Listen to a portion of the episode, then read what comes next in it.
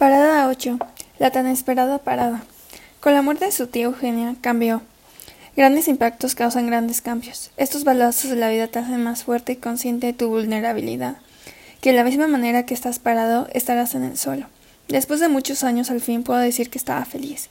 No se permitía pensar porque si lo hacía sabía que iba a empezar a dudar acerca de las decisiones que estaba tomando y sentiría tristeza. Con la partida de su mejor amiga se quedó después de mucho tiempo totalmente sola. Bueno, Dios estaba con ella. No tenía ninguna amiga otra vez, tampoco era de la simpatía de las otras niñas, ya que ella y Catherine les gastaban muchas bromas pesadas a las demás. María pensó que podía empezar de cero, pero una mentira, no se puede empezar de cero. Siempre tu pasado te va a recordar quién eras, por lo que lo mejor es reconciliarte con él y perdonarlo para seguir adelante, aceptarlo y dejar que es una parte de ti para que nadie lo use en tu contra. El primer año estaba muy ocupada, muchas cosas que retomar y aprender. Su madre estaba feliz y muy dentro de ella orgullosa. Claro que eso a María no le importaba ni lo más mínimo. En su nuevo cuarto en la torre de noviciado compartía habitación con dos niñas, Melanie y Madeleine. Melanie era una niña loca. Su madre la había dejado en el convento desde que era muy pequeña y jamás volvió por ella. Melanie cada primavera esperaba por ella. También estaba obsesionada con la magia, algo que estaba prohibido. Madeleine era una niña que jamás había cometido un pecado, era la persona más santa que nadie se podía esperar. Muchos la llamaban la Madre Teresa de Caculta. Después de que María diera sus primeros votos, su mente y su personalidad la empezaban a jugar bromas. Todo el tiempo estaba molesta, parecía como si todos los días estuvieran en su periodo. Una noche después de una misa, mientras dormía, empezó a soñar algo muy extraño. Estaba en un local de París. Había una mesa, una silla, un cuarto vacío y un sombrero en la mesa. En la mesa había unos cigarros y un cenicero. En la silla había una cruz. Después de ver un rato el lugar, una mujer joven estaba sentada en la silla con la cruz en una mano y en la otra un cigarro. La mujer era Coco Chanel. Era el año de 1972. Coco Chanel murió en 1971. María era una gran fan de Coco Chanel. Había leído su biografía millones de veces. Se la había se la sabía de memoria. No sabía qué decía en su sueño. Era un privilegio poder soñar con ella. Coco fue la primera en hablar. Acércate, no muerdo. Se acercó, tomó un cigarro y empezó a fumar. Eso es un pecado. Este es un sueño, no logro ir al infierno por solo soñarlo. He visto tus bocetos, tienes un talento, tal vez, solo tal vez puedas hacerme competencia o tratar. Ahora mi vida está enfocada en otro ámbito. Somos tú y yo, no tienes que mentir. No estoy mintiendo, es algo que es la realidad. A veces la gente puede mentir con la realidad. Lo ve en tus ojos y ve los ojos de alguien que corre y de una diseñadora. Tu tía murió y tu mejor amiga se fue a Jerusalén. Eso puede acabar con cualquiera y confundir a cualquiera. María, tú no eres cualquiera. De verdad vas a hacer esperar a tu hermana para siempre. En un momento se va a hartar y te va a dejar de esperar. No que no te confíes demasiado. La confianza es lo mejor y lo peor del mundo. ¿Por qué debería de cambiar de opinión? ¿Por mi hermana? ¿Por mi familia? A través de los años he aprendido que las cosas vienen y van, al igual que la familia. Entonces, ¿por qué te querías escapar antes? Pensé que yo estaba destinada a algo más. No quería darle la razón a mi madre. Quería viajar como mi tía, pero estaba equivocada, ciega. Ahora sé que es lo que necesito. Necesito convertirme en monja. Monja te puedes convertir a cualquier edad. porque no vives un poco tu vida hasta que puedas decidirlo? Tienes 18 años. Piensas que eres un adulto. No estás nada cerca de la vida adulta. Hay adultos con 70 años que se comportan como de 5. Coco Chanel desapareció tomando su sombrero y dejando en su lugar la cruz que tenía en la otra mano. A la mañana siguiente María se miró en el espejo mientras se lavaba la cara. Estaba pensando en lo raro que era su sueño, hasta que se dio cuenta que su subconsciente le estaba diciendo algo. Coco Chanel no era la que le había dicho eso, era ella misma a través de la figura que más admiraba. La claridad le llegó a su vida como en otras ocasiones le llegaría. Su subconsciente le hizo entrar en razón. Qué bueno que lo hizo. Hay errores que se corrigen después de mucho tiempo y se pierde mucho en tratar de corregirlos. Decidió que antes de cumplir 19 años escaparía al convento para vivir un poco su vida, antes de tomar una decisión congruente de su vida. En realidad no había salido mucho. Quería saber qué lo que se iba a perder si valía la pena. Si no se escapaba antes de cumplir 19 años, se iba a quitar la vida. Iba a cometer el peor pecado religioso, espiritual, humano, matar a alguien.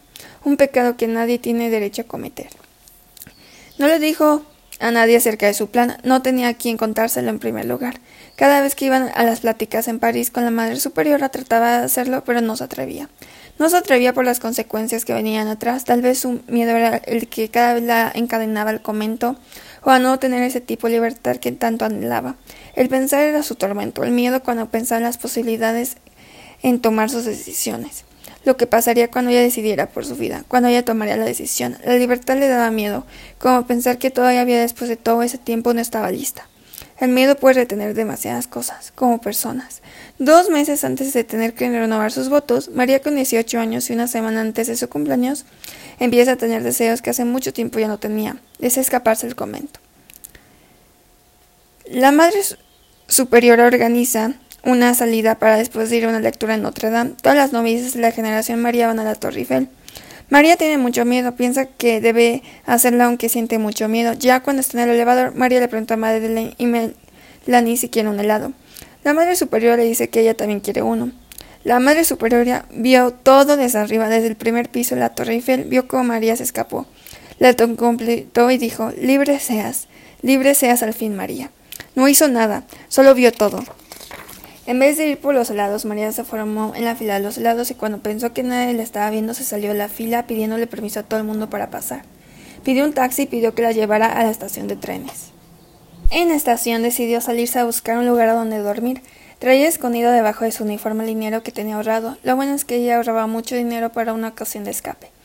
En el primer hotel que encontró, pagó su estancia por la noche mientras decidía qué hacer con su vida. Se quitó su uniforme, se metió al baño a darse un baño, al salir, se vio en el espejo durante un buen rato y reflexionó. Estoy viva. No voy a tener que matarme después de todo, porque tardé demasiado en hacerlo. Si en realidad lo quería, porque tardé demasiado tiempo en escaparme. Fue el miedo lo que me pausó durante demasiados años. Siento miedo, no hay nada que me proteja. Adentro me sentía segura. Ahora que he cumplido mi objetivo, ¿qué sigue? ¿Cuál es la siguiente parada de mi vida? Ahora que he realizado mi objetivo, ¿qué hago con mi vida? ¿Dios estará enojado conmigo o está feliz de que haya hecho lo que más anhelaba y espera que realice mis sueños. ¿Cuáles son mis sueños? ¿En verdad esto es lo que quiero o me estoy cegando? ¿Estoy tan mal que no veo lo que quiero o quizás estoy tan mal que estoy negando lo que necesito o en realidad quiero? Solo quiero llevarle la contraria a mi madre que ni sé lo que quiero o si en realidad sí quiero estar ahí. Soy feliz. ¿Qué es la felicidad? ¿Cómo saber si lo que estoy haciendo está bien o estoy arruinando mi futuro? ¿Qué es lo que en realidad quiero? ¿Cuál es mi objetivo de día? Tengo uno. Podría ser diseñadora de moda, actriz, lo que quiera. No hay nada que me diga qué hacer. Soy libre. Nadie me va a decir nada, absolutamente nada. Este día lo soñé toda mi vida, el día que me levanté sin tener idea qué voy a hacer y sentirme feliz por ello, vivir sin tener que buscar infinitas explicaciones. ¿Cómo saber si lo que estoy haciendo es lo correcto? ¿Habrá alguien que me abra los ojos cuando lo necesite o cierre cuando los necesite? ¿Acaso corrompí mi mente por algo que probablemente está en mi imaginación? ¿Cómo se sabe lo que realmente quieres? No sé si de tanto odiarlo lo acabé amando. Estoy por primera vez en mi vida a unos pasos de la felicidad. La verdad es que nunca me ha interesado preguntarme qué es la felicidad o experimentarlo, porque si esa duda hubiera estado en mi mente, yo hubiera hecho algo para conocerla. Entiendo muy bien a las víctimas, porque comparto su mismo sentimiento. No las respeto demasiado, ya que no veo la utilidad de tirarte esperando a que te recojan, cuando claramente la vida no es así. La gente se cansará de ti y dejará que otra persona te recoja hasta que esa persona esté agotada y te tendrás que levantar sola. Aprender qué es la fuerza, valerte por ti misma y empezar a desarrollar tu inteligencia para salir de los problemas. Para mí las personas verdaderamente inteligentes no son las más aplicadas o las que sacan mejores calificaciones. Cualquiera puede esforzarse, concentrarse y aplicarse para tener un futuro más brillante. Cualquiera puede hacerlo, pero muy pocos pueden pensar en la mejor situación de un problema. No cualquiera puede salir de los problemas sin ser rozado por la violencia, por la torpeza la voluntad. Las personas que son inteligentes no son notadas tanto, porque están equivocados buscando una inteligencia tan mal definida que se olvidan de buscar lo que está ante nuestros ojos. Puede ser que tengas enfrente el amor de tu vida, que estés cruzando la calle en el mismo momento en el que tú estás sobre la calle o que simplemente sea ese amigo. Pero es muy fácil y nos gusta complicarnos la vida buscando un amor que es imaginario, un amor que en la realidad no es como tú lo sientes. Muchas veces no nos enamoramos de la esencia de la persona, sino cómo nos hace sentir o del amor. Todavía trato de entender qué es el amor. Creo que nunca lo sabré. ¿Cómo lo puedo saber si nunca me he enamorado? Nunca he sentido todas esas cosas que he leído en los libros. Nunca nadie me ha dicho esa frase que haga que se me caiga mi mundo entero. Nunca nadie me ha dicho, hablando de ese, ese sentimiento profundo que se siente. Nadie ha sentido un amor profundo por mí. No creo que jamás lo sienta. A lo mejor solo te enamoras una vez en tu vida. Solo te enamoras con ese fervor de sentimiento. Solo te enamoras con esa potencia del ser y del ser amado. Solo ves a esa persona con esos ojos de perdido y de poder responderte todas sus preguntas con solo mirarlo. Las otras veces que te enamoras son para poder sentirlo otra vez. Son para llenar ese pedazo de tu alma que se quedó vacío para olvidar para emplazar pensando que podrás amar con más energía. No creo que tenga que ser el primer amor, sino ese amor que te deja marcada para siempre y que incluso con el tiempo otros amantes no te dejan olvidarlo. O cuando lo hayas hecho la vida que te, lo recuerda, o cuando lo tengas enfrente una brisa en la nostalgia lo trae de vuelta. Yo solo estoy buscando ese amor. No tengo tiempo para amores que solo durarán como una pasión en verano. Estoy buscando ese amor y para encontrarlo tendré que hacer cosas que nunca he hecho con la esperanza de conocerlo, o por lo menos antes de irme de esta vida, poder recordar cómo se sentían sus besos y poder besar con los ojos cerrados. Creo que siempre tenemos una idea errónea del amor. Pensamos que siempre tiene que ser la persona con la que pasaremos el resto de nuestras vidas. Puede ser una persona afortunada y poder disfrutarlo así. Pero no en todos los casos es así, porque no por ser el amor de tu vida va a ser la persona con la que te ves criando hijos. El padre de tus hijos debe ser la persona indicada, no la persona con la que cometerás los mismos errores que tus padres. O el amor de tu vida puede ser ese hijo que tuviste en tu interior y pudiste ver crecer. Existe el amor en todos los ámbitos. Cuando alguien me diga que me quiera o ame, aunque es un amigo, lo aceptaré, pero cuando alguien me diga que soy la habitante de sus pensamientos en las veladas solitarias en el invierno, la que tiene sus labios grabados, la persona que lo hace sentir cosas que nadie jamás le dijo que sentiría, en ese momento sabré que es el amor que estoy buscando. Yo nunca experimenté el amor de un padre o una madre, pero de mi tía Eugenia, y eso de alguna forma significó todo. Me dio en poco tiempo el cariño que toda mi vida soñé. Puedo decir que me equivoqué y experimentar el amor por dos personas, mi mejor amiga y mi tía. Hoy voy a buscar una cosa loca llamada felicidad. ¿Qué se siente ser feliz? ¿Puedo ser parte de ese grupo limitado de los felices o no soy digna? Dejaré la tragedia de mi vida atrás porque ya me ha estado persiguiendo por muchos años y sería una tonta si dejara que lo hiciera por más tiempo. Tú tienes la vida que quieres y quiero una vida sin tristezas. Quiero sentir la plenitud y poder decir el último día de mi vida viví mi vida de la forma que quise, sin presiones, con tristezas, pero más felicidad que llantos. Y aunque me quito la vida las decisiones de las personas que la conformaron, en alguna parte y las mías, viví una maravillosa vida. Mi madre no va a estar feliz. Tendré que hacerle entender que mi vida no es de su propiedad. No creo que importe eso. Ella no es feliz porque no lo quiere ser. Es la manera en la que quiero estar. Se acostumbró a una vida que quiso. Cuando no nos gusta algo siempre lo cambiamos para tener una vida mejor y ser felices. El ser humano debería buscar siempre la felicidad. Ella ha acomodado su vida a una miserable mentira, porque ella sí lo ha querido. A veces las mentiras duelen menos que la cruel realidad. Eso no significa que no duelan menos o más. Pudimos haber cambiado, haber sido una familia de las que se envidian. Dejaron que las cruces de nuestra familia nos dominara, nos cambiara, no nos dejara avanzar. Dicen que la vida es como un río, a veces vas en contra de la corriente. Yo creo que más bien es como un camino donde está lloviendo una carrera. En el camino que está lloviendo a veces te resbalarás y caerás, y te tendrás que levantar más fuerte. Mientras más tiempo te quedes abajo dejando que te llueva sin avanzar más lejos, estarás lejos de llegar hasta el otro lado. En el camino te podrás comprar cosas para protegerte de la lluvia. En la carrera a veces caminarás, correrás y a veces trotarás. El chiste es llegar, no importa cómo. Te cansarás, querrás parar solo. Piensa cuánto tiempo estarás descansando, si lo vale más que la meta. Necesitarás refrescarte y practicarlo durante toda tu corta vida para poder llegar a la meta. Así veo la vida. No he terminado de practicar, lo sé, quiero llegar un día a la meta. Lo malo de aprender a correr es que no sabes cómo parar. No sé si es el día que tenga lo que me haga feliz dejar de correr. Una parte de mí sabía que todo era demasiado bueno para ser verdad. Los viajes, sentirme amada, sentirme en una familia de dos personas, sentirme feliz o lo más cerca de lo que yo podría sentir. Nada dura para siempre, ni esa felicidad podría combatir la maldición que tengo. Se tenía que acabar, las traiciones de la vida duelen porque vienen cuando menos te lo esperas. Después de tanto tiempo puedo decir que la familia no es la persona que de un espermatozoide un óvulo. Esas son las personas que primero llegan a tu vida. Las respetas y las quieres en tu vida, pero si se van, dejan de ser parte de tu familia. Y el respeto se gana y se conserva. No se hacen actitudes que te hagan cuestionar a la otra persona si su existencia es digna. Tu familia la vas haciendo tú a lo largo de tu vida. Algunos van a tener tu sangre, otros no. Puede ser que nadie tenga tu sangre, pero compartan esos valores que te hacen creer y te quieran dentro de su vida. Creo que aprendí que no por ser de tu sangre te tienen que amar o querer. Lo aprendí después de llorar mucho, imaginarme escenarios donde pertenezco con ellos o ser parte de su alegría. Después de tratar cosas, de ir a sentarme a ver cómo no pertenezco y no soy requerida entre ellos. Solo puedo hacerle lo mejor, no porque no está ahí significa que las tenga que ir mal. Espero que busquen la paz que necesiten y que sigan siendo felices.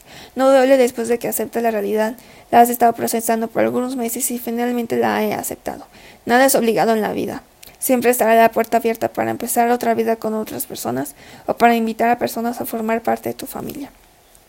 Esa noche fue una de las primeras noches donde se fue a dormir con una sonrisa en la cara. Estaba feliz y dicha de alegría. Era un sentimiento que nadie ni el hombre más poderoso del mundo se lo podría quitar. Esperaba que durara más que el filo de esa libre noche. Es chistoso cómo a veces queremos que se alarguen ciertas cosas en la vida. Un primer beso, la forma de estar con alguien a quien quieres felizmente a disfrutar de esos momentos, estando consciente a la vez que lo tienes que disfrutar porque nada dura para siempre que en algún momento tendrás que decir adiós aunque te duela en tu centro de tu universo. Tienes que disfrutar a tu gente, las personas que hacen que conozcas lo que es esa cosa que solo los privilegiados conocen, la felicidad, porque la vida te quita las cosas cuando quiere, no cuando tú quieras, y tampoco las cosas que ya no quieras. Hace, hace que razones cosas que a veces te matarán y harán que desees no tener razonamiento ni mente para no pensar en esas cosas. Tienes que disfrutarlas mientras puedas, decirles que los amas o que los odias, decirles todas esas cosas que te guardas y al final del día piensas en eso. Nunca sabrás cuándo será la última vez que veas a alguien. Es mejor recordar un día ordinario que el último día.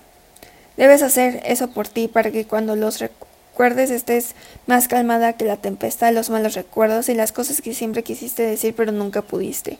Porque aunque no quieras que termine, terminará. Así de maldita es la vida. Disfrútalos y después extrañenlos, aprendiendo a vivir con dolor cada vez mejor y cada vez más fuerte. Después de que María se escapó, una la empezó a buscar y notificó a la madre superiora que se había escapado o desaparecido. Empezando a pensar lo peor que había sido raptada. La madre superiora las calmó, diciéndoles que la última vez que había desaparecido había estado escondida en un closet. En la noche, la madre superiora le habló a su madre diciéndole lo mismo que pasó con Adriana, pasó con María. La madre de María todavía seguía buscando a Adriana, había contratado a un detective privado y la policía la seguía buscando. Ella tenía mucho poder. Si hubiera sido otra persona después de unos días o semanas, ya hubieran dejado de buscar. Llegó a la oficina la madre superiora preocupada inventando pretextos, los mismos que siempre usaba. La ausencia de Eugenia de su padre estaba desorientada, que necesitaba tiempo de reflexión. La madre superiora la cayó. Cada vez que vi a tu hija a los ojos me pude dar cuenta que la luz de sus ojos no eran por el Señor. La luz de su cuerpo sí lo era, pero la de sus ojos no. Lo, me, lo veneraba, pero no lo amaba. Lo tenía fe y amor, pero no la clase de amor para darle su vida. No, si no sé si es porque jamás sintió esa clase de amor o porque no puede sentirlo. Hay una diferencia entre amar y venerar. Búscala. Busca a María. Quiero que sepas que no voy a admitirla en el comento. Ya gasté mucho tiempo en esa niña. Que pude haber invertido en otra niña que en verdad lo necesita, que en verdad quiere estar con Dios de esta forma. Tuve mucha paciencia con tu hija, ya no puedo tener más. Él tiene su destino, no, no es ser monja. Puedes confesar tus pecados conmigo si es algo que deseas. Tu hija es un gran ser humano, una persona que estoy triste de perder, al cual vi crecer durante todos esos años. Muchas veces solo llamaba a mi oficina para conversar. De verdad me partió el corazón volver a tomar ese coche de un extraño. No hice nada porque sabía, siempre lo supe, que ella quería escaparse del convento. Sentí la adrenalina, muchas veces casi lo logró. Solo le faltaba perder ese miedo, dejar de pensar y analizar todo y saltarse la aventura. Tal vez en unos años encuentre la vocación y quiera ser monja, tal vez no.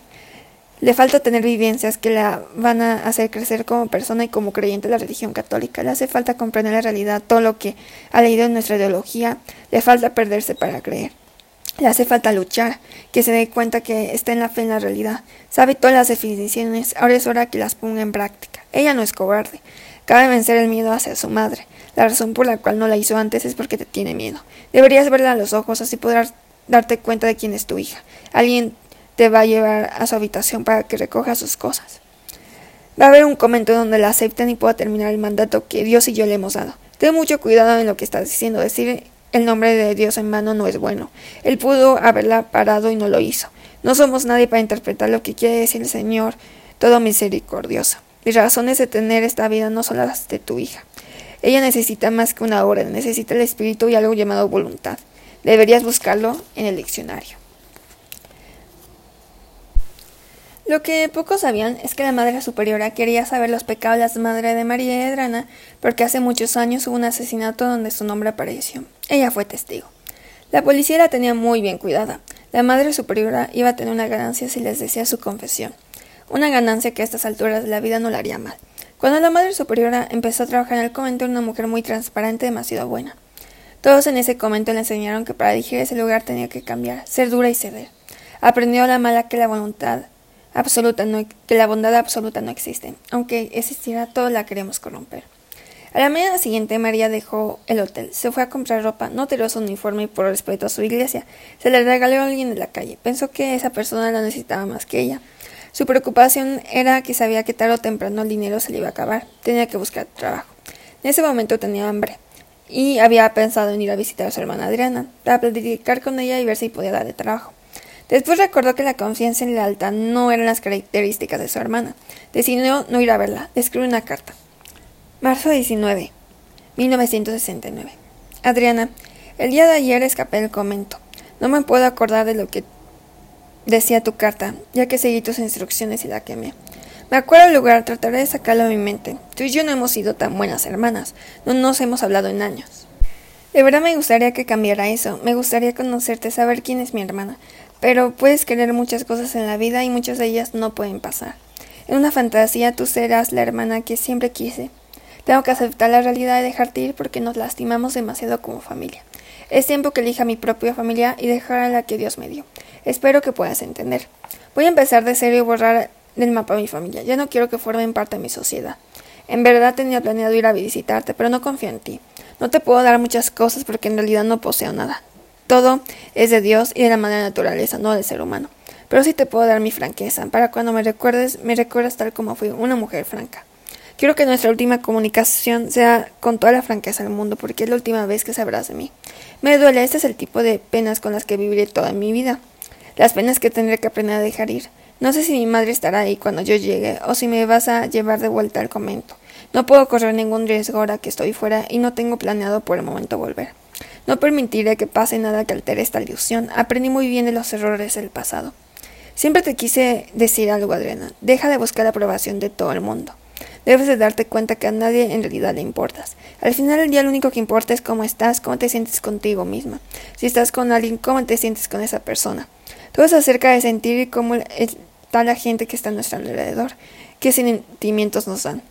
Somos personas distintas y en otra vida puede ser que nos llevemos o seamos las hermanas que jamás fuimos.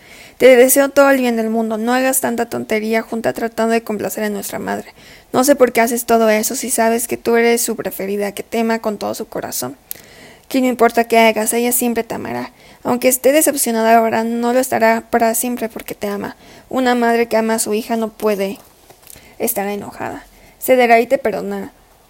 Ah, no eches a perder las cosas como siempre lo haces. Aprende a dejar ir. Nadie va a estar contigo para siempre. La eternidad lo inventó un tipo con el corazón roto que quería saber acerca de la miseria. Gracias por los aprendizajes que me diste. Atentamente, tu hermana María.